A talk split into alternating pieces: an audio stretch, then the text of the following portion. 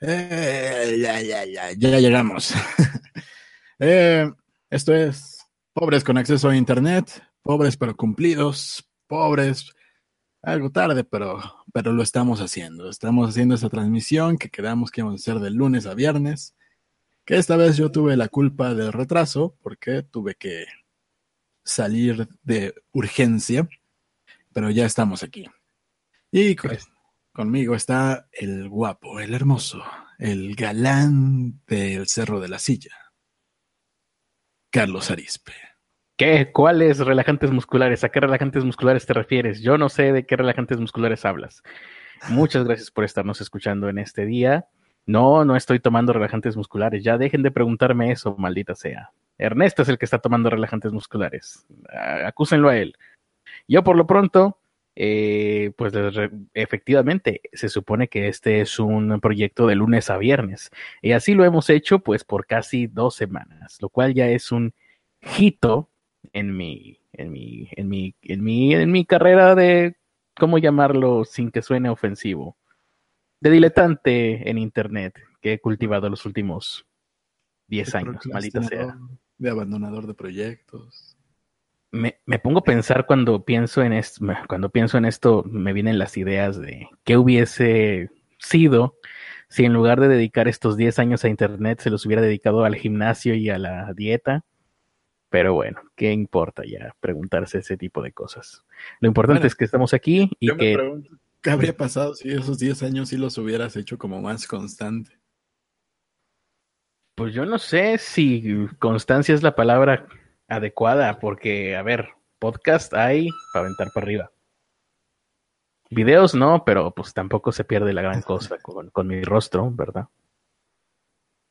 Pero. Mm, bueno, pero en una, en una plataforma que, que sea más usada, ¿no? Como, como es YouTube. Porque, pues, así que digas, casi todas las plataformas de podcast murieron. Pero bueno, pues nada más hay que hacer la cuenta. ¿Cuántos videos hay en mi canal de Carlos Arispe Live. Mm, voy a contarlos mañana. Hay muchos, no, ni siquiera sé cuántos, pero muchos. Todos casi son directos. De Nel hicimos más de 100 episodios. ¿Qué dices tú? Ay, ay, el proyecto murió, pues sí, pero después de 10, de 100 episodios. Mi, mi, mi, mi, mi. Bueno, hay que ser responsables y poner nuestra alarma de la responsabilidad. No sé, déjame pensar más. Ah, no, sí, hay que poner la alarma. Eh, vamos a poner la alarma en este momento. Listo. Ahora sí, vamos a comenzar con esta transmisión, con esta transmisión en la que en todo momento vamos a estar pensando qué pasaría si yo estuviese haciendo otra cosa y Ernesto estuviese haciendo otra cosa, porque no hay mejor manera de pasarse la vida que siempre deseando estar en otro lugar y bajo otras circunstancias. Solamente así es como uno puede experimentar todas las posibilidades que hay en este mundo. Y a, propósito de mundo, vamos a ver quién, nos, quién tiene aquí ya nuestra conversación en el chat. No sé qué estoy diciendo, ya es demasiado noche. Se nota que es demasiado noche. Eh, Francisco Apango, Mente en Coma, de Fulano, Héctor Vega, Kuma el God, Juanjo García, no, Gustavo, G. Gustavo, eh, Beto González, eh, Antonio, Francisco Apango, no sé si ya lo había dicho, sí, fue el primero que dije, y el Anónimo Sonriente, muchos saludos a todos ustedes. Eh, Gracias por venir. Y recuerden que ahora los chats se quedan grabados, condenados. Aprovechen eso. O, o, tengan miedo, depende. Aprovechenlo. O tengan miedo. Pero bueno, ah, también está contenido selecto. Team, aprovechenlo o Team, tengan miedo. No, no es cierto. No, vamos a, a ver, ¿a quién le dedicamos hoy el, el podcast, Ernesto? el, podcast del día de hoy está dedicado especialmente a, esas personas que cuando están comiendo una botana, dígase unos fritos, pues cuando ya se la acabaron, se toman la molestia o de empezar a, a lamer la bolsita, ¿no? Así como esta. Ándale. Pero por dentro, no por, afuera como lo acabas de hacer. Sí, por dentro. Sí, porque como lo acabas de hacer ahorita parece que estás loco o que eres un ah. perro que, encontró una bolsa tirada. Perdón, yo, yo no acostumbro lamer los empaques. No, sé, ah, no, sé no sé ah. cuál es el procedimiento correcto. No, pues lo abres así todo y luego como si fuera, no sé. No, ¿para qué te digo? Mejor no te digo nada. Pero sí, lo, lo lames, lo lames. Bueno, a ver, hay una, hay un punto intermedio, porque sí está lo que yo acabo de describir, que es de plano, no sé, si te comes unos, ¿qué te digo? Unos chetos, a lo mejor ahí da más juego, ¿no? O unos rufles. Sobre todo esto se hace cuando uno es niño, ¿no? Que abres la bolsa y ñangale, ñangale, ñangale. Pero cuando eres adulto, con la lengua, ¿no? ñangale, ñangale. Es, el ñangale es una onomatopeya de cuando estás lamiendo. Bueno. Pero cuando uno es adulto y dices, exactamente eso. No se está viendo en cámara, espero. espero que Qué bueno que no se está viendo. Eh, entonces, cuando uno es adulto, te das cuenta de que hay ciertas cosas que ya no puedes hacer, que ni siquiera te atreverías a hacerlo en soledad o frente a un espejo, como yo lo planteaba hace rato. Pero lo que sí se hace siendo adulto es eh, no lamer, pero sí limpiar con el dedo, sería la palabra. ¿no? Le metes un, el dedo al empaque ¿no? y, y extraes lo poco lo poco que puede quedarse en los escondrijos naturales que crean los empaques de frituras. Eh, especialmente con cosas como doritos, chetos, rufles, este tipo de frituras que, que, traen polvo, aderezo en polvo. ¿Qué, qué, me decías? Rincón, ¿no? No, no lo escuché.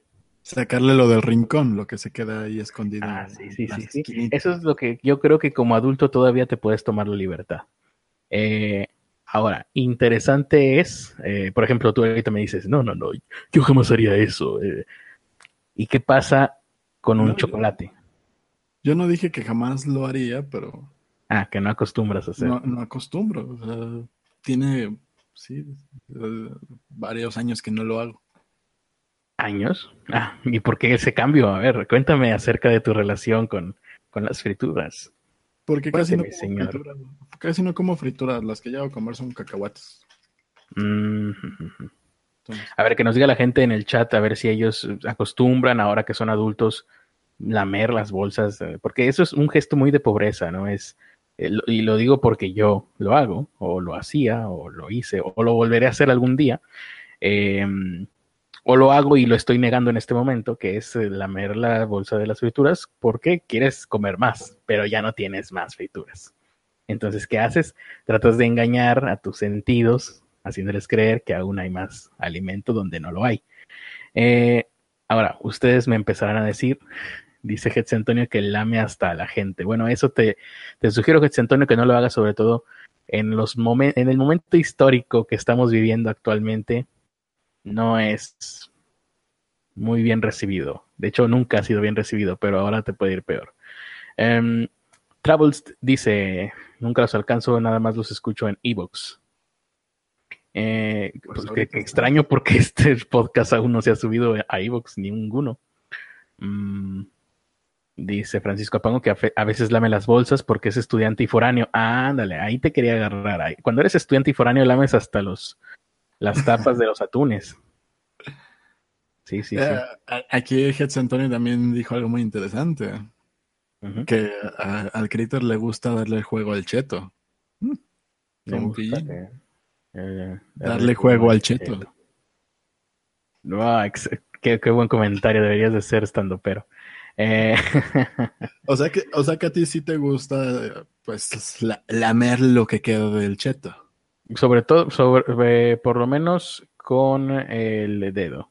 No sé si, si te sirve esa información, Ernesto. es como dipear.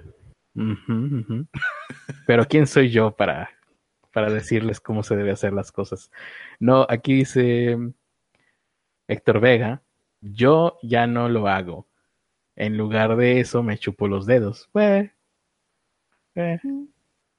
digamos que estás en recuperación, ¿no? Gustavo dice la mantequilla de la bolsa de palomitas. Ah, eso yo lo hacía de niño, no sé si no, no lo hagan, no es agradable. No sé por qué lo hacía cuando yo era niño. Se me quitó esa costumbre y me imagino, para empezar, yo creo que debe ser terrible lamer mantequilla o lo que sea, que obviamente no es mantequilla, lo que sea que traigan las palomitas de microondas. Pero además, eh, hay un efecto secundario que es que te queda la, lengua escaldada o, no sé, quemada o, o adolorida. O, ¿Cómo es esto? Como si hubieras hecho un pilín a la lengua con todas esas, con todo ese polvo, esa cosa llena de manteca. Así que sí, no, no es agradable. Lo hacía de niño, pero no sé por qué. Es, es peor que comer rancherito, ¿cómo se llama? Sabritones. No, no, no, no es agradable. Mm, y si son Pringles, no, pues si son Pringles. No te cabe la mano. No, no, pasa nada, ¿no? Es, es, comer Pringles es lo más aburrido que hay en esta vida. O sea, no, no saben a papas, no parecen papas. O sea, empezando, no son papas. Pringles no son rebanadas de papa, no. Lo sabemos. Es harina de papa, ¿no? Es, eh, harina de papa. Eh, o, o quién sabe. Pero, o sea, todos, eh, los Pringles es, es, como una convención social que todos nos hemos hecho, pero que en realidad ni parecen papas, ni saben a papas porque no saben a papa. Y, y al final eh, no ensuciaste nada, así que no, no, es... es eh, de hecho, yo, tengo manos pequeñas y, las, y tengo que vaciarlas en un plato si quiero comer de esas cosas. Porque no me cabe la mano en el bote, no me imagino la gente que tiene manos de hombre fuerte, pues, ¿cómo le hará? Mm, ahí lo vacías, lo vacías. Eh, lo, único interesante de los Pringles es el empaque. puedes hacer cosas con él, pero nada más. Eh, ahora aquí está. Y sí, pues es muy difícil. No puedes lamer un bote de Pringles. A menos que te lo propongas, ¿no? Todo en esta vida se puede hacer. dice Travels. Es que. ¿eh? Ajá. Adelante. Dice, escuché los de MP3 y Jiribilla y todo ese show. Pues a lo mejor tiene que ver con las raciones, están hechas para que no puedas comer solo una. Aquí ya bastante dicen, no la nada, pero yo, eh, yo también tengo traumas como Alonso con la limpieza. Me lavo las manos como 15 veces al día. Yo tengo una muy buena recomendación para eso. Yo antes utilizaba, porque no puedes estarte lavando las manos 15 veces al día. Si tú te puedes lavar las manos 15 veces al día, es que no haces nada en todo el día, más que lavarte las manos. Pero eh, antes yo utilizaba, creo que ya lo dije al aire una vez, eh, alcohol en gel. Ah, sí. Que más o menos te sirve. Pero ahora lo he sustituido con muy buenos resultados por las toallitas húmedas para bebé. Me limpio las manos con ellas. Si son buenas para el trasero de un bebé, para mis manos se quedarán perfectas. Pero mm acuerda que somos pobres, entonces puedes sustituirlo por una estopa y tiner. Mm, prometí que no hablaría jamás de eso, así que vamos a seguir leyendo comentarios. Eh, ya, hay, condenado. se, ve, que, es estudiado. ¿eh? Ya hay un tiner que es cuidadoso con tus manos y solo cuesta cinco pesos más. Eh, vale la pena esos cinco pesos valen la pena. Sobre todo porque sé que no lo vas a usar en tus manos. Bueno. Mm, Travels dice, no lo había visto, no había visto que era el canal de Ernesto. Saludos, ¿Estamos en el canal de Ernesto? No, no estamos. En no, estamos en el, de pobres con acceso a internet. Recuerden, este es un canal nuevo. Ah, mi intención es algún día llegar a hacer esta transmisión chida y poner aquí super, super títulos y poner aquí algún tipo de anuncio que, que, ustedes puedan ver en nuestras redes sociales. Pero mientras eso sucede, imagínense que aquí estamos mostrándoles el nombre del canal y cómo se pueden suscribir. Ya se harán una idea de cómo debería de estar hecho este programa. Así que sí, este es un nuevo canal. Si no se han suscrito a este canal, suscríbanse o aténganse a las consecuencias. Miren mío, es Ernesto H. de la Vega. Eso los dejé en el chat. También se suscriben al mío, es Ernesto H. de la Vega. También ah, ya se los dejé en el chat. Pero bueno, creo que es tiempo de empezar con la magia de la información. ¿O quieres agregar algo más a las lamiditas de, de las bolsas? No, pues nada más que qué genial sentir todo este apoyo de la gente, que cómo se enfervoriza con nuestros grandes que contenidos que les damos, ¿no? Con estos grandes temas que les proponemos que abren el debate y crean polémica de una manera tan avasallante. Ahora que dices notas, yo tenía pensado abrir este esta emisión simulando que estábamos haciendo una especie de transmisión de emergencia, ya porque empezamos a las once y media, que es unas dos horas después de lo que generalmente empezamos estas transmisiones, y eh, quería simular de que estamos haciendo esta transmisión de urgencia porque, y atención a esto, acaba de regresar el chupacabras. Pero no lo hice porque soy idiota. Eh, y también porque la inercia del, del programa ya me lleva por ya nos lleva a Ernesto y a mí por ciertos caminos, lo cual es muy significativo y es un fiel espejo, reflejo de la sociedad en la que vivimos. Pero dejando el análisis antropológico de lado, eh, estaba viendo hace apenas un rato, porque como ahora no empezamos el podcast a tiempo, pues alcancé a ver las noticias en la televisión, como los animales, ¿no? Estaba haciendo fuego con dos piedras y mientras estaba viendo la televisión me sentí muy rupestre, muy rústico. Em, y vi con un poco de desconcierto que en la televisión eh, estaban dando una noticia del chupacabras. A lo cual tú me respondiste que, tú me preguntaste, ¿no? Que si estaba viendo la televisión. Televisión de los noventas. Ajá, y no, lamentablemente no. Esta es una nota de del 15 de marzo, que es hoy, hoy Radio Fórmula está, Radio Fórmula y muchos noticieros más eh, en el país están retomando esta información. En la localidad de Guadalupe Victoria, ubicada al sur de Saltillo, ejidatarios denunciaron que una bestia atacó a 30 animales, les encajó los colmillos por la yugular, les, les chupó las ubres y los dejó sin sangre. Eh, tuve que hacer una pausa para ver si era una nota de El de Forma o de Onion o algo así, pero no, no, es, parece ser que es nota real, lo cual no significa que sea información real. Sigue diciendo la nota. Hace un mes reportaron que seis borregas amanecieron sin vida y en el lugar no hubo un solo rastro de sangre.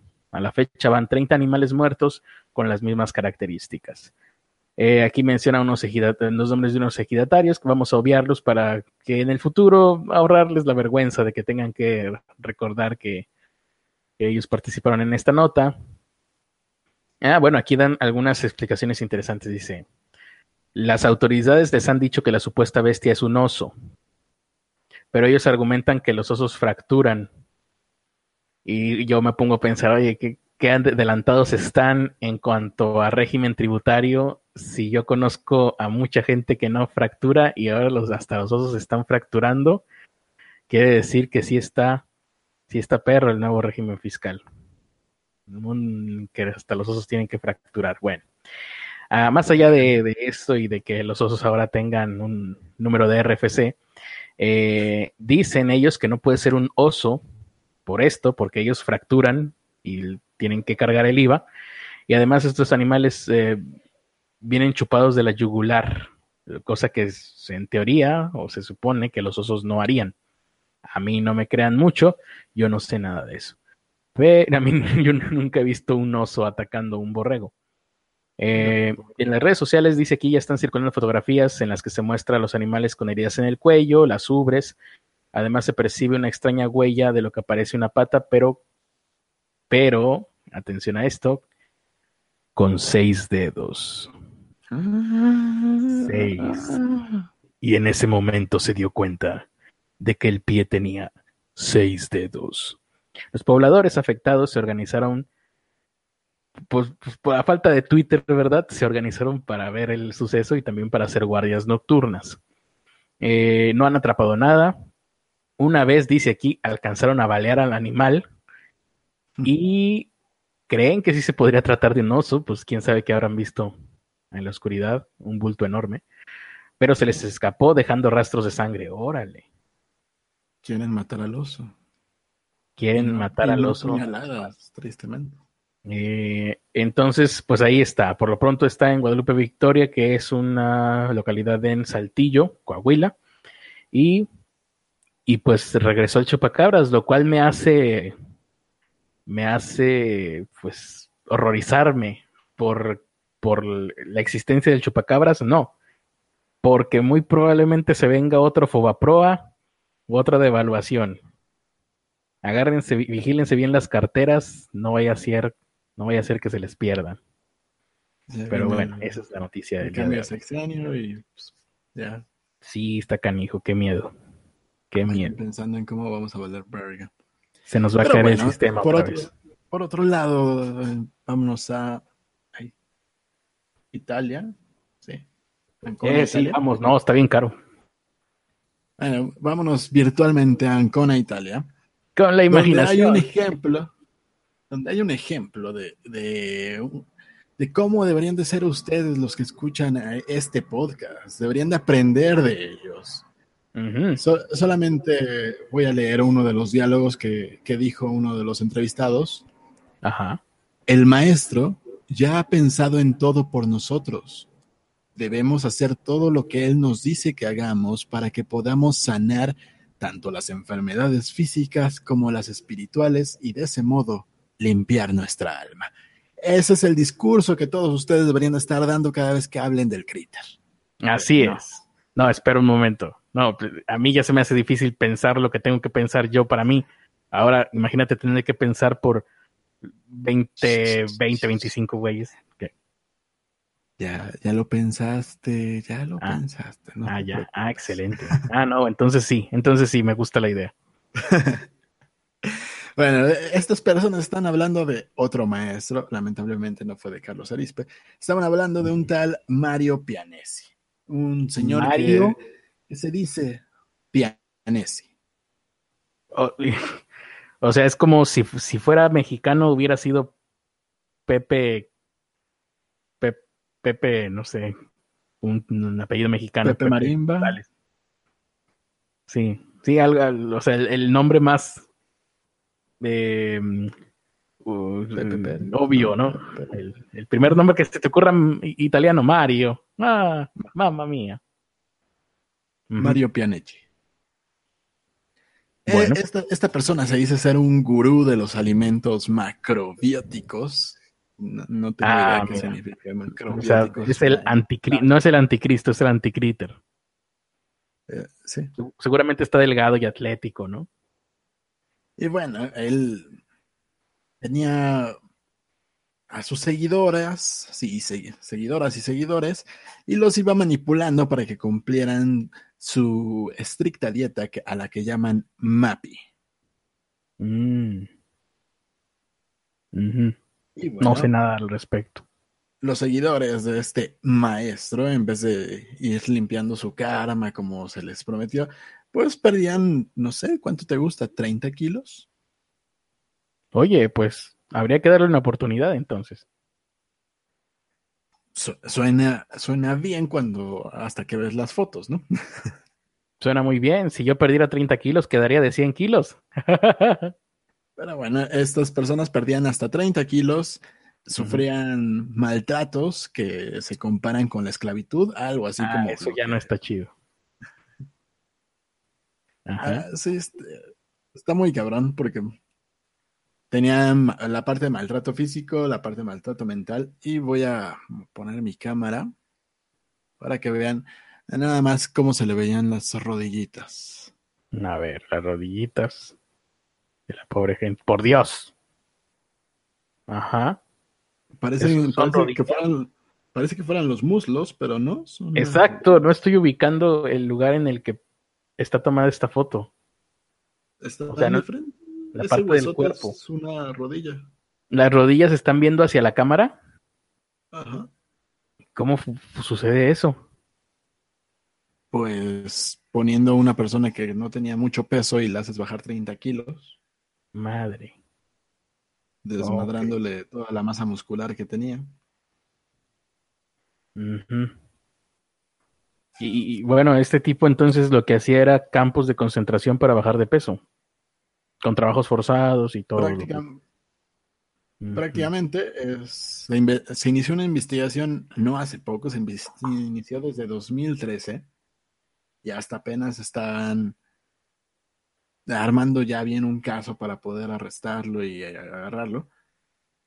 Pero había gente que nada más era piel sobre hueso, que ya habían desgastado todo, todo, todo el músculo, toda la grasita que pudiera existir. Y este, este, este gurú, este Mario Pianici, ¿de dónde salió? ¿Por qué? Pues, ¿Cómo tenía el dinero para tener su propio campo de concentración?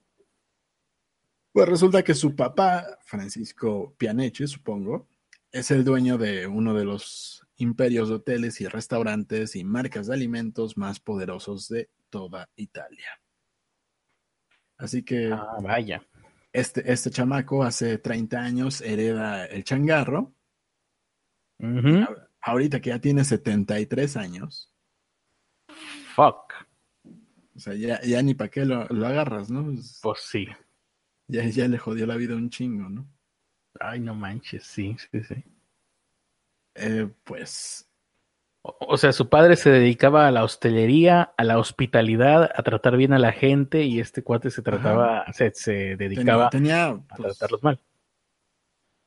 Sí, o sea, tenía los hoteles, tenía restaurantes, y tenía aparte la marca de alimentos, la cual, pues, crea, ya sabes, como el típico hijo de, de nuevo rico Sí, pues, yo, voy a hacer que tenga otro concepto, güey. Y ahora ya no va a ser simplemente alimentos, van a ser alimentos macrobióticos. No tengo idea qué significa, pero suena bien chido. Y vamos a curar a la gente con, con grafeno, suplemento alimenticio de grafeno, sacas, si ubicas. ¿Sabes cómo?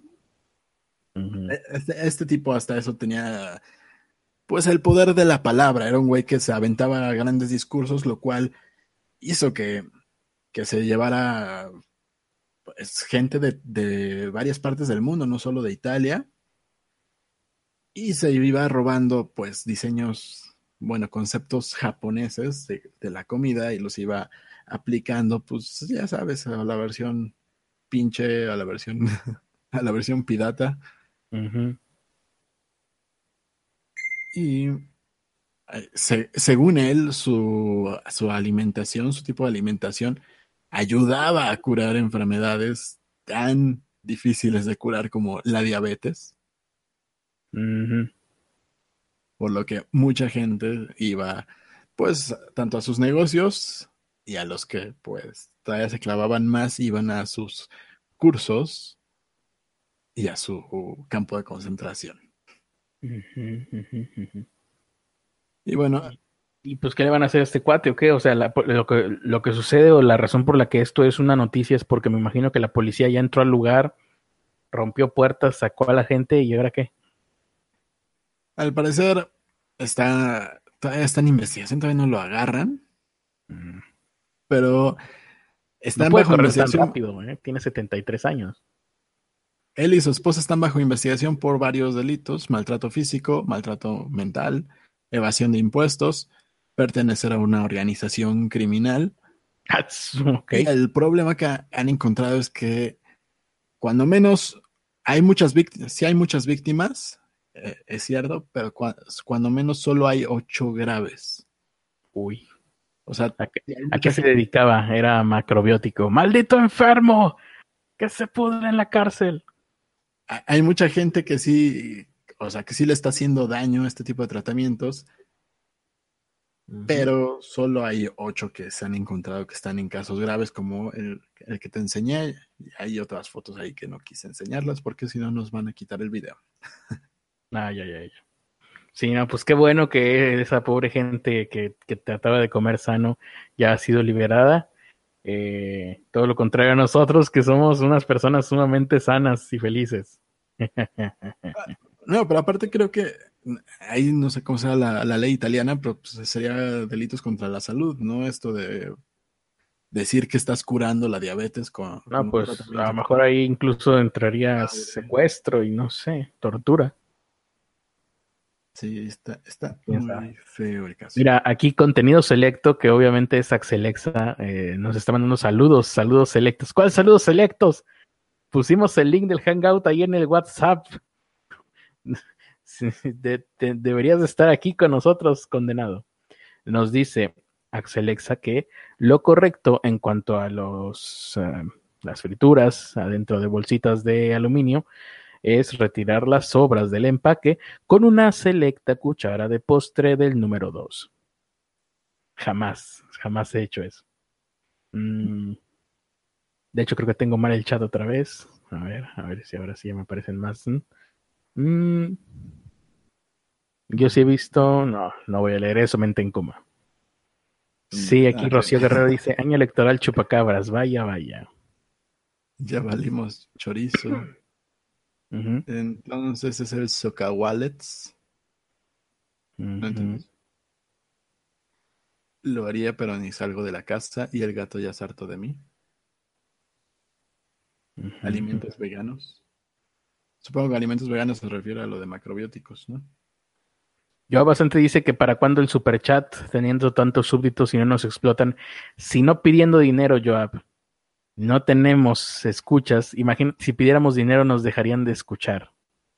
Por completo. Tendríamos no, tenemos los suscriptores suficientes. También es eso. Eh, Por eso tienen que aprender del tipo este y seguir la palabra del maestro. Así es. Y llevarla a más lugares. Esa es su tarea. Y mi palabra del día de hoy es mmm, concertaciones. Es la palabra del día de hoy.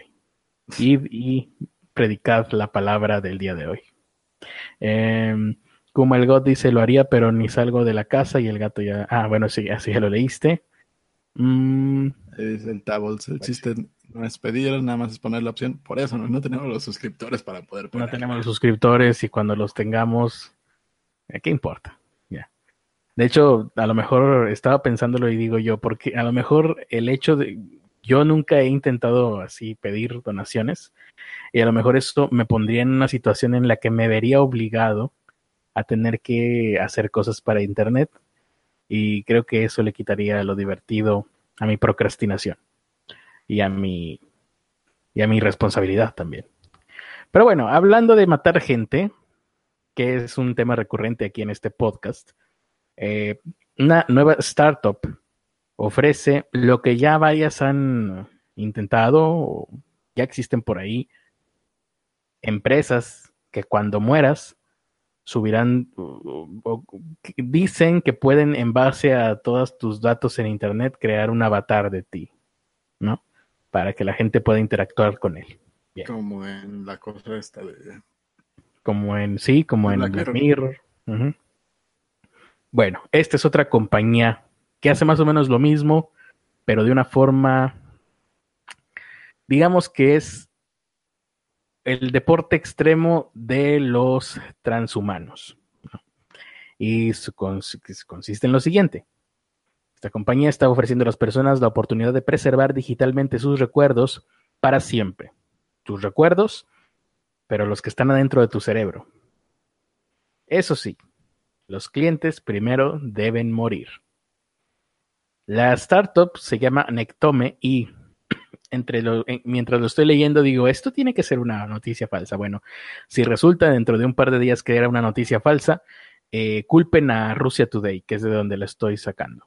Eh, esta startup, Nectome, fundada por egresados del MIT, que es el Instituto Tecnológico de Massachusetts, como ya todos lo sabemos, dicen que desarrollaron un método para conservar el cerebro humano de forma íntegra incluyendo detalles microscópicos. ¿Eh? Eh, eso ya se pone un poco más interesante, aunque también, mm, ahorita ya vamos a hablar de eso. Em, dicen que su misión, eh, o lo que ellos quieren hacer es mantener intactos tus recuerdos.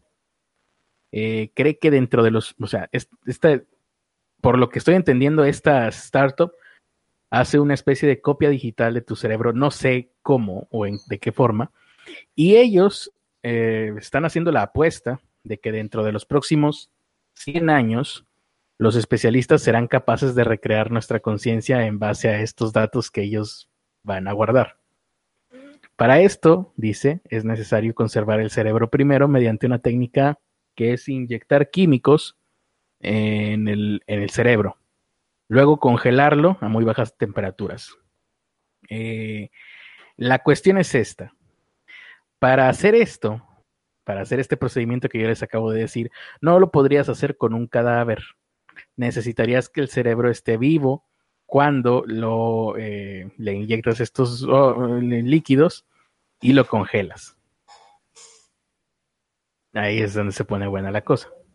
Este procedimiento dice, este procedimiento dice, dice la empresa, es 100% fatal. El fundador de esta cosa se llama Robert McIntyre, Robert McIntyre, McIntyre, bueno, McIntyre.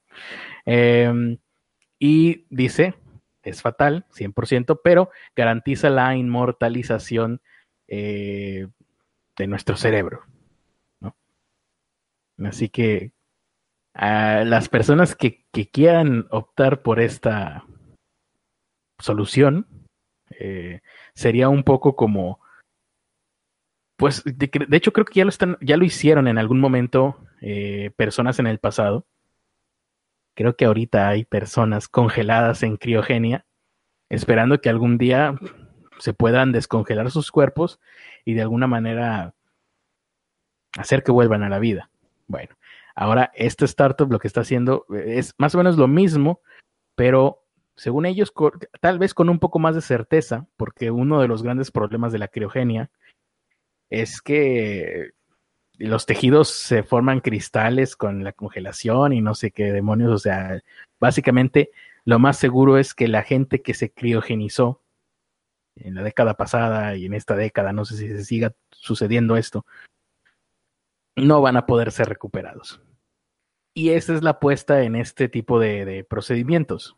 Cuando te dicen, te vamos a congelar el cerebro, esperando que algún día, dentro de 100 años tal vez, se pueda volver a la vida tu cerebro.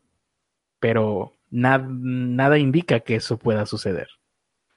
A lo mejor la tecnología se tardaría 500 años, mil años o un millón de años. La Tierra ha durado mucho más que eso. Así que nada nos dice que esa tecnología se pueda acceder, se, se vaya a desarrollar pronto. Em, Yo por mi parte acabo de hacer el pago. ¿Eh? ¿Acabas de qué? Hacer el pago para que vengan por mi cerebro. ok. el problema es que, o sea, ¿cómo, ¿cómo harán esto? Todavía no lo hacen con ningún ser humano. McIntyre, McIntyre, McIntyre cualquiera, escoja usted la que desee, eh, y su equipo ya criogenizaron exitosamente el cerebro de un conejo. Eh, bueno, esto, eh, esta empresa por lo pronto dice que va a, a dar, a ofrecer sus servicios a pacientes terminales. y, wow, esto sí está un poco creepy. Su procedimiento Actualmente tiene una lista de espera de 25 personas que han pagado ya un depósito de 10 mil dólares cada una por este servicio. Maldito sea. Ay, Jesús. Vayan, haciendo su cooperacha porque quiero que pongan mi cerebro. ¿Te vas a morir o qué? No, para, para que cuando llegue a pasar eso, pues. Ah, claro, que no nos tomen desprevenidos, sí. Sí, lleven mi cerebro ahí y le digan, ah, pues este güey quiere quiere que lo vuelvan a poner eh, en un cuerpo de robot. Y bueno, lo que les iba a decir ahorita respecto a esto es que esto realmente no es nuevo. Como, como anhelo, como sueño de la humanidad, pues desde siempre hemos querido vivir más allá de nuestra propia muerte. Eh, hace 100 años, no recuerdo ¿Quién fue el que escribió Historia de los tiempos venideros? Creo que es de Julio Verne y voy a tratar de... Historia de... Ajá. Eh, o de H.G. Wells. Es uno de estos dos. Mm, ¿Y por qué no me sale? Sí, de H.G. Wells. Historia de los tiempos venideros. Es que la leí hace mucho. Y recuerdo que en esta historia, al inicio, para presentarte el universo en el cual se desarrolla esta historia, em, hay una sesión en la que e, es una, es una historia que es escrita en el año, en el año, maldita sea, ¿dónde está? Bueno, hace como 100 años. Hace 100 años, H.G. Wells se imaginó el, el mundo dentro de mil años. Es decir, eh, dentro de 900 años para nosotros, más o menos. Em, y él eh, se imaginaba, pues bueno, ustedes pueden, no voy a spoilear, pero se pueden dar una idea. Con todo lo que él describe, la verdad es que se parece mucho a los supersónicos. Y si, estamos hablando de que esta historia fue como de 60 años antes de que aparecieran los supersónicos, más o menos. Mm, al inicio de esta historia, para ambientarte, te describen lo que, como H.G. Wells se imaginó en aquel momento, una pues resucitación. Es decir, eh, había un cuerpo de una persona que había sido momificado, ahí el text medio explica, pues con la protociencia ficción que él hacía, eh, más o menos cómo había sido el procedimiento, casi casi es como un embalsamamiento de momia de Egipto, y el momento en para pues revivirlo no era con, con tecnología de punta ni con nanorobots, ni siquiera en una sala de operaciones eh, como nosotros la concebimos, sino que llegaban unos cuates con ropa de calle y lo trataban de despertar. Y te pone ahí varias técnicas, dentro de las cuales la que más me llamó la atención fue, estuvieron intentando durante varias horas revivirlo mediante hipnosis, porque en aquel momento la hipnosis era una técnica que se consideraba de vanguardia científica. Entonces, yo siempre pienso, cuando veo este tipo de iniciativas, que muy seguramente en el futuro, la, gente del futuro se va a reír de este tipo de cosas que nosotros planteábamos o que planteaba, se planteaban en nuestros tiempos, eh, en cuanto a tratar de adelantarnos al futuro. La gente, estos cuates dicen, pues a lo mejor en 100 años van a poder revivir estos cerebros que ahorita nosotros vamos a congelar muy seguramente dentro de 100 años van a decir, ay, por Dios, qué cosas, qué, cómo veían la vida estas, estas personas tan antiguas. Em, vamos a ver qué dice la gente en el chat. van, a tener, una memoria que no conocían. ¿eh? Este microchip que solo te lo tenías que poner en el cerebro y ya lo podías pasar a un robot. Claro, seguramente algo así va a suceder. A lo mejor ni siquiera con microchips ni nada. Eh, Dice Travels, ¿eso es de un capítulo de Black Mirror? Pues hasta donde yo sé, no, porque no he visto la última temporada de Black Mirror. Ah, no es la última. El, novio que se muere. La ah, chica pues que, se, le muere el novio y y a partir de sus redes sociales crean su personalidad para que pueda platicar con él y luego... Sí, pero no, esto no es así. O sea, acá, acá en, la vida real lo que te están planteando es que si tú te vas a morir, tienes un cáncer horrible o una enfermedad de este tipo y ya te la sentencia, ya te firmó San Pedro el, pasaporte, pues, eh, pues si me van a matar mañana, mejor que me maten hoy, van, te sacan el cerebro, eh, te lo llenan de de cosas ahí, de químicos extraños, lo congelan y pues a esperar, a tener paciencia, a ver qué pasa. Eh, yo no sé. Saben, vayan juntando su cooperacha porque yo sí prefiero vivir más tiempo.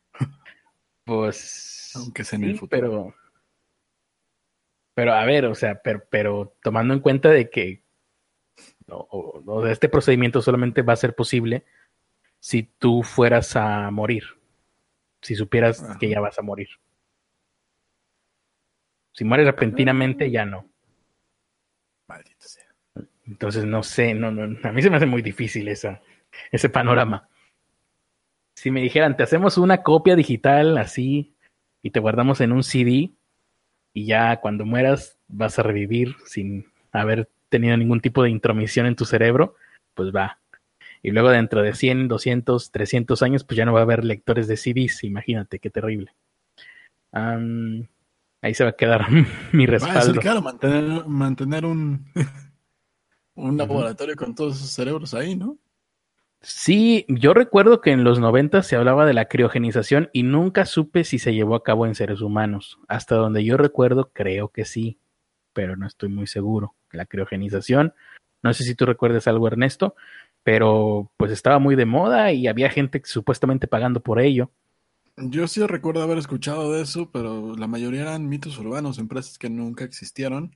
Nada más Ah. recuerdo dos personas que sí se lo tomaron como muy en serio, pero no lograron hacer que, que funcionara tal cual porque se echaban a perder los restos. Puta madre. No, pues imagínate. Si así, si así va a pasar con esto, no.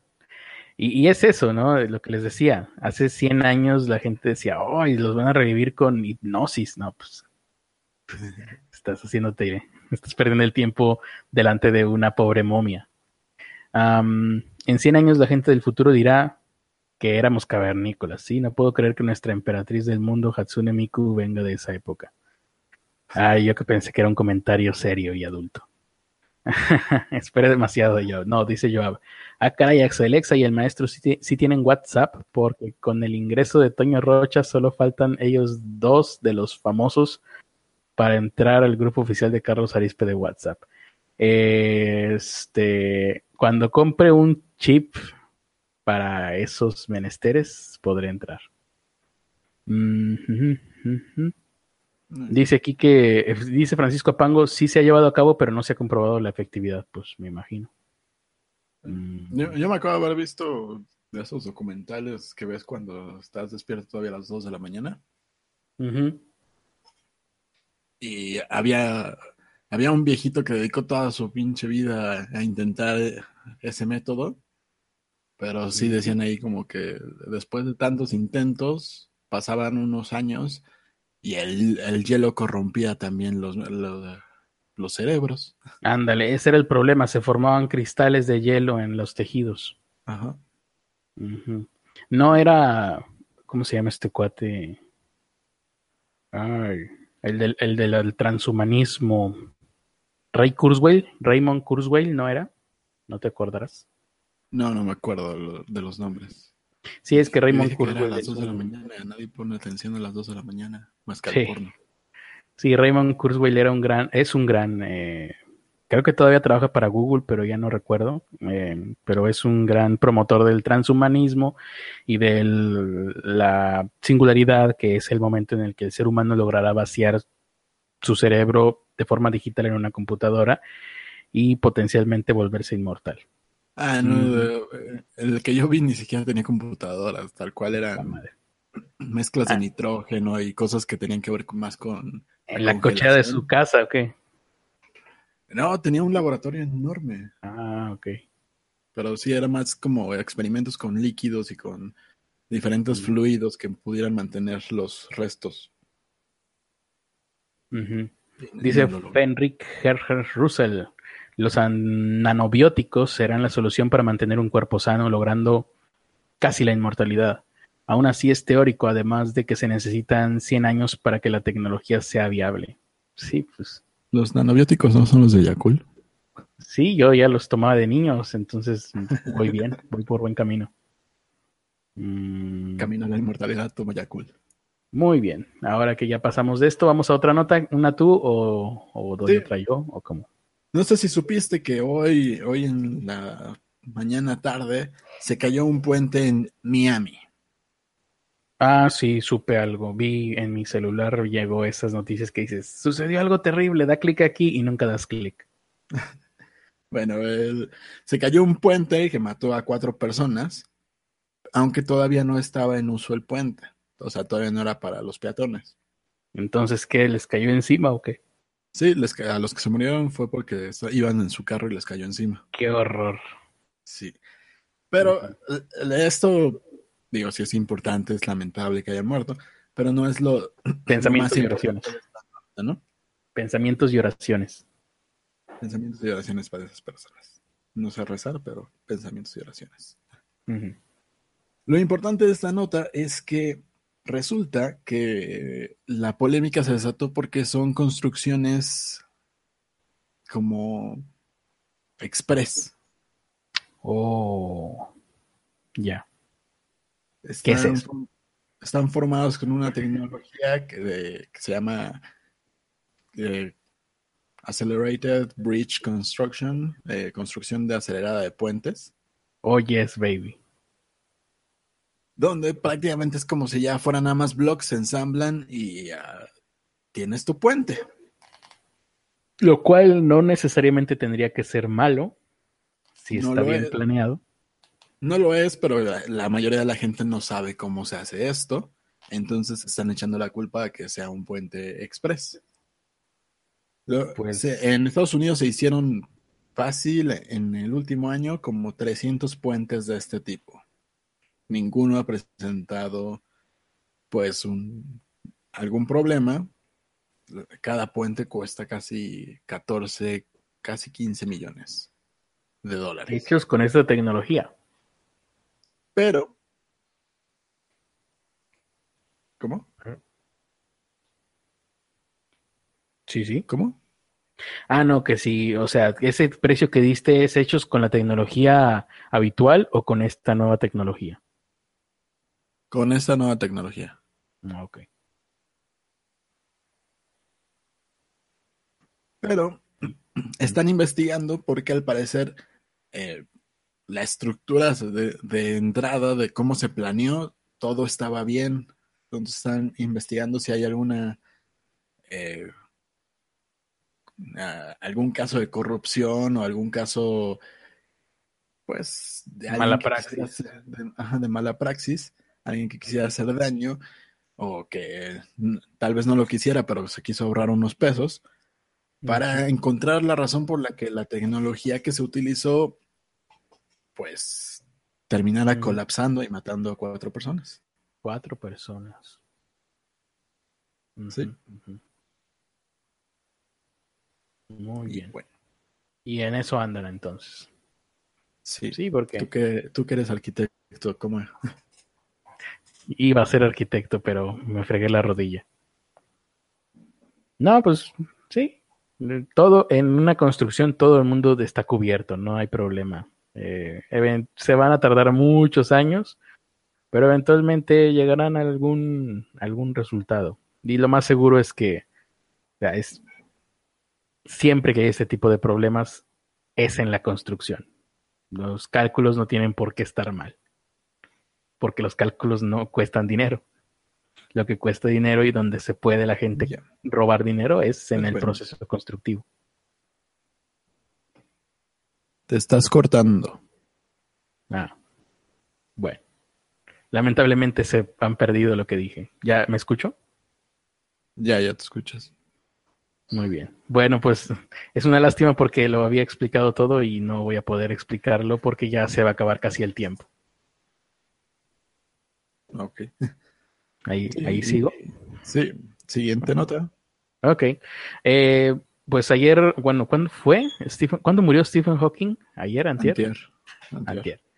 Eh, y bueno, mucha gente empezó a preguntarse por qué no había ganado el premio Stephen Hawking, eh, el premio Nobel Stephen Hawking. Eh, y pues ya lo adelanté un poco, lo adelantamos un poquito cuando estábamos hablando en aquel momento, que recién salió la noticia y recién nos estábamos enterando todos, que a pesar de que, bueno, lo más importante de Stephen Hawking no fue su aporte a la ciencia, porque él estaba en un campo que es teórico y la física teórica básicamente es física que no puede experimentarse, que no se puede tener una experiencia empírica. Eh, entonces, lo importante de Stephen Hawking, como ya lo habíamos dicho, es, fue su, su imagen, el cómo su, su personalidad mediática se convirtió en una muy buena bandera para que se visibilizara un poco más la ciencia, ciertas áreas de la física, de la cosmología y de, de la divulgación científica, porque mmm, los, los bestsellers de Stephen Hawking, los libros, eran literatura de divulgación científica. Los libros que nosotros leímos, Universo en una cáscara de nuez, Breve Historia del Tiempo, no eran ensayos científicos dedicados a las a, a ser publicados en, no eran papers, vaya, no eran no eran artículos científicos para revistas científicas, sino que eran libros para ser leídos por personas comunes y corrientes. Por eso nosotros los leímos, no los entendimos, pero eh, tenemos la garantía de que estaban escritos con la idea de que nosotros los entendiéramos. No fue así, ni modo, así es la vida y así son este tipo de, temas. Entonces, su, el premio Nobel se le da a la a un descubrimiento que pueda ser um, experimentado, que haya un, un eh, el método científico te, te exige que tengas un experimento, que diseñes un experimento con ciertas características dentro de las cuales está que pueda ser falseado, o sea, que hay una manera de comprobar el opuesto de tu postulado, que pueda ser repetido, es decir, un método, un experimento que no pueda ser repetido por otra persona en otra parte del mundo, mm, no, no está completo, puede suceder, pero no va a estar completo. Em, y los postulados de Stephen Hawking, que hizo algunas observaciones, algunas predicciones que de hecho se cumplieron, eh, la manera en la que tú puedas comprobar algo es hacer una predicción, observar, y si la predicción se cumple, es que tú estabas en lo correcto. Él ha hecho algunas de estas, se han comprobado, pero el problema es que, como ya lo dije, una de las características de los de los experimentos es que puedan ser falseados. ¿Qué significa esto? Que, que mediante otro mm, mediante otro método, no necesariamente experimento, pero puede ser otro mm, algún método algún ejercicio intelectual, puedas tú comprobar que lo, mm, lo opuesto a tu tesis, vaya, la tesis opuesta, la antítesis a tu experimento. Y en este caso, las observaciones que se han podido comprobar de las predicciones que, hizo, que llegó a hacer Stephen Hawking en su momento, también podrían ser explicadas de otra manera, con lo cual no es posible eh, tener una certeza 100% y se necesitaría tener una certeza más allá de toda duda razonable, porque siempre va a haber dudas, pero más allá de dudas razonables. recordemos la, la ciencia es una aproximación a la, a, la, a la verdad y a la realidad, pero sin poder llegar nunca a ella. ¿no? Son aproximaciones solamente cada vez más exactas, pero nunca vamos a llegar a la realidad y a la verdad. Entonces, para la ciencia, pues más allá de todo razonable, es suficiente. Esto no se ha conseguido tampoco, ni siquiera, con ciertos experimentos, bueno, ciertas observaciones que hizo Stephen Hawking. Por eso es que nunca se le nominó al premio Nobel. Em, ¿Y a dónde iba yo con todo esto? Ah, sí, porque el premio Nobel es em, para descubrimientos probados por em, o por eh, adelantos que hayan dado lugar a grandes eh, avances dentro del área a la que se le va a dar el premio en, en ese año. También ese es otro punto. O por, e, esto es lo que sucede, por ejemplo, en el caso de John Nash, se llamaba este economista que le hacen su película de una mente brillante. Creo que sí es John Nash. Eh, interpretado por Russell Crowe en la película Una mente brillante. Entonces, el cuate hace un, pues, un aporte a la economía, un trabajo teórico, que hasta cuando ya tiene no sé qué tantos, sesenta y tantos o setenta y tantos años, alguien más hizo un avance apoyado en esas investigaciones que él hizo de joven y hasta 60 años después le otorgan el premio Nobel a John Nash. Lo mismo sucede con eh, trabajos de Albert Einstein, ¿no? Muchísimo tiempo después dan frutos. Y el problema aquí es que el premio Nobel solamente se le puede dar a gente que esté viva. Ya. Así que aunque algún día las observaciones y las teorías de, mm, de Stephen Hawking pudiesen llevar a, a descubrimientos o desarrollos que revolucionen la física, pues ya demasiado tarde. ya no se va a poder. Así que esa es la razón por la cual nunca se le nominó, porque pues, estábamos hablando, básicamente estábamos hablando de cosas muy distintas. Pues casi todo lo que hizo fue teoría, ¿no? Sí, necesariamente tenía que ser teoría.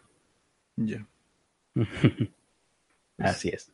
Eh, vamos a ver comentarios de la gente. No sabía eso de que no, no se podía premiar a alguien que, que estuviera muerto. Sí, recuerdo que cuando muere Michael Jackson, pues medio mundo empezó a, exigir a la Academia eh, de los Premios Nobel que le otorgaran el Premio Nobel de la Paz. Y dijeron, no se puede, solamente se le puede dar a gente que esté viva. y Fenric dice, a Stephen Hawking le deberían de dar un Oscar póstumo. No, sí, yo, yo fui muy fan de Stephen Hawking, yo, yo tengo todos sus discos. ¿Por qué como el, señor de papa? ¿Por qué como el señor que de papa? Sí, no, no tengo idea. ¿Qué dice aquí? Muchos quieren usar tecnología de Lego para hacer casas y edificios tamaño real. Ya se ha demostrado, pero nadie llega a nada. Va a haber un momento en el que se pueda utilizar, por ejemplo, no, no, no la tecnología de la impresión 3D, pero sí técnicas basadas en la tecnología de la impresión 3D para crear casas. Pues ya se está utilizando. Sí, pero de manera ah, experimental, ¿no? No, eh, creo que creo que fue en China. Tenían una impresora gigante que en vez de ponerle, ves que tú le puedes cambiar el tipo de, de material con el que están imprimiendo. Ajá. Había una que ocupaba cemento en vez de el plástico que normalmente se ocupa y tal cual iba imprimiendo por capas las casas y se ocupó para hacer un proyecto de eh, pues vivienda económica para algunos algunas zonas en necesidad económica. Pues bueno, pues ahora sí hay que pasar al siguiente tema que lo tengo aquí. Apenas iba a decir que... Aquí, aquí ya tenía preparada la imagen. Sí, sí, se nos acaba de, de, de, acabar el tiempo, pero bueno, íbamos a empezar a hablar de un análisis que, que preparamos de Evangelion pero bueno, lo bueno es que este episodio, este podcast, como ya les dijimos, es de lunes a viernes, entonces mañana viernes vamos a, a volver a... Bueno, tendremos otro episodio y ahora sí vamos a poder con más tiempo hablar un poco de el análisis de Evangelion, como lo pueden ver ahí en sus, en sus pantallas. Esto demuestra que era verdad, estábamos preparando, o ya tenemos listo todo lo de Evangelion, pero pues el PowerPoint se nos va a quedar aquí en el, en el tintero por ahora, pero preparados, listos todos para, todos, sobre todo los fans de Evangelion para, para nuestro especial, bueno, no especial, es una sección de Evangelion que vamos a ir dando poco a poco. Em, lo, siento, fans de Evangelion, se nos acabó el tiempo. De hecho, lo raro es que todavía no suena. Ahí está. Ahí está mi alarma de la responsabilidad. Todavía no sonaba, pues cuánto tiempo Tuvimos, tuvo, tuve un delay de un minuto y medio. Órale. No los pusimos tan diferente, según yo recuerdo. ¿Qué pasó ahí? No sé. Lo pusimos casi al mismo tiempo. ¿Pasó alguna especie de distorsión espaciotemporal porque hablamos de Stephen Hawking, acaso? A lo mejor. Lo más seguro es que sí. Sí, yo creo que sí. Van a tener que postularnos a nosotros para un premio Nobel este año. Por crear, por haber eh, eh, registrado la primera la primera distorsión espacio-tiempo en un podcast en vivo. Sí. Sí, sí, sí. Creo que voy a ir consiguiéndome un smoking porque hay que ir de traje a esas cosas. Hay que ir de smoking. Sí. Pero bueno. Bueno, yo, sí tengo smoking, no, no me preocupo por eso. Yo tengo Tal vez tengan que bajar como dos kilos, pero. Yo con smoking voy a parecer el pingüino, no mames. Bueno, pues ahora sí se nos acabó el tiempo. Se queda el tema de Evangelion en, en stand-by hasta el día de mañana. Muchas gracias por habernos escuchado. Muchas gracias por seguir fingiendo, por, seguir fingiendo junto con nosotros que fuimos grandes seguidores del trabajo de Stephen Hawking, aunque en realidad sus libros yo los leí hace más de 10 años y desde entonces no me había acordado de él, más que por The Big Bang Theory. Y pues ya está. ¿Algo más? Aquí, contenido selecto dice que Hawking era controlado por una inteligencia artificial. ¿Me oyeron? eh, por cierto, ¿Continuo Selecto subió algo recientemente? ¿O fue mi imaginación? Sí, algo sobre la infantilización del cine. Ahí pueden ah, ir a checar su, su video en el canal de Contenido Selecto. Contenido selecto, el contenido más selecto de todo el contenido. Así es. Selecto. Muy bien. El, el Nobel es como el Oscar de la ciencia. No es peor porque el Nobel no, no significa que vayas a vender más boletos de tu película. Eso es Así cierto. que es peor. Muchísimas gracias por acompañarnos en esta medianoche. Nos vemos mañana en la transmisión, que ya esperamos que sea en horario normal. Héctor Vega dice, todos congelen sus cerebros para que los despierten cuando por fin hagan el especial de Evangelion. Pues no es mala idea, Héctor. ¿sí? No es mala idea. No es mala idea. Muy Nos bien. vemos mañana. Síganos en nuestras redes sociales, arroba carlosarispe85 y arroba Ernesto de la Vega en Twitter. Y en YouTube ahí está Carlos Arispe Blog y Carlos Arispe 85. Y el mío es Ernesto H de la Vega. Y también en Instagram. Y ya saben, pásenle este canal a todos sus amigos para que se suscriban. Exactamente, es como el Eisner. Hasta la próxima. Nos vemos.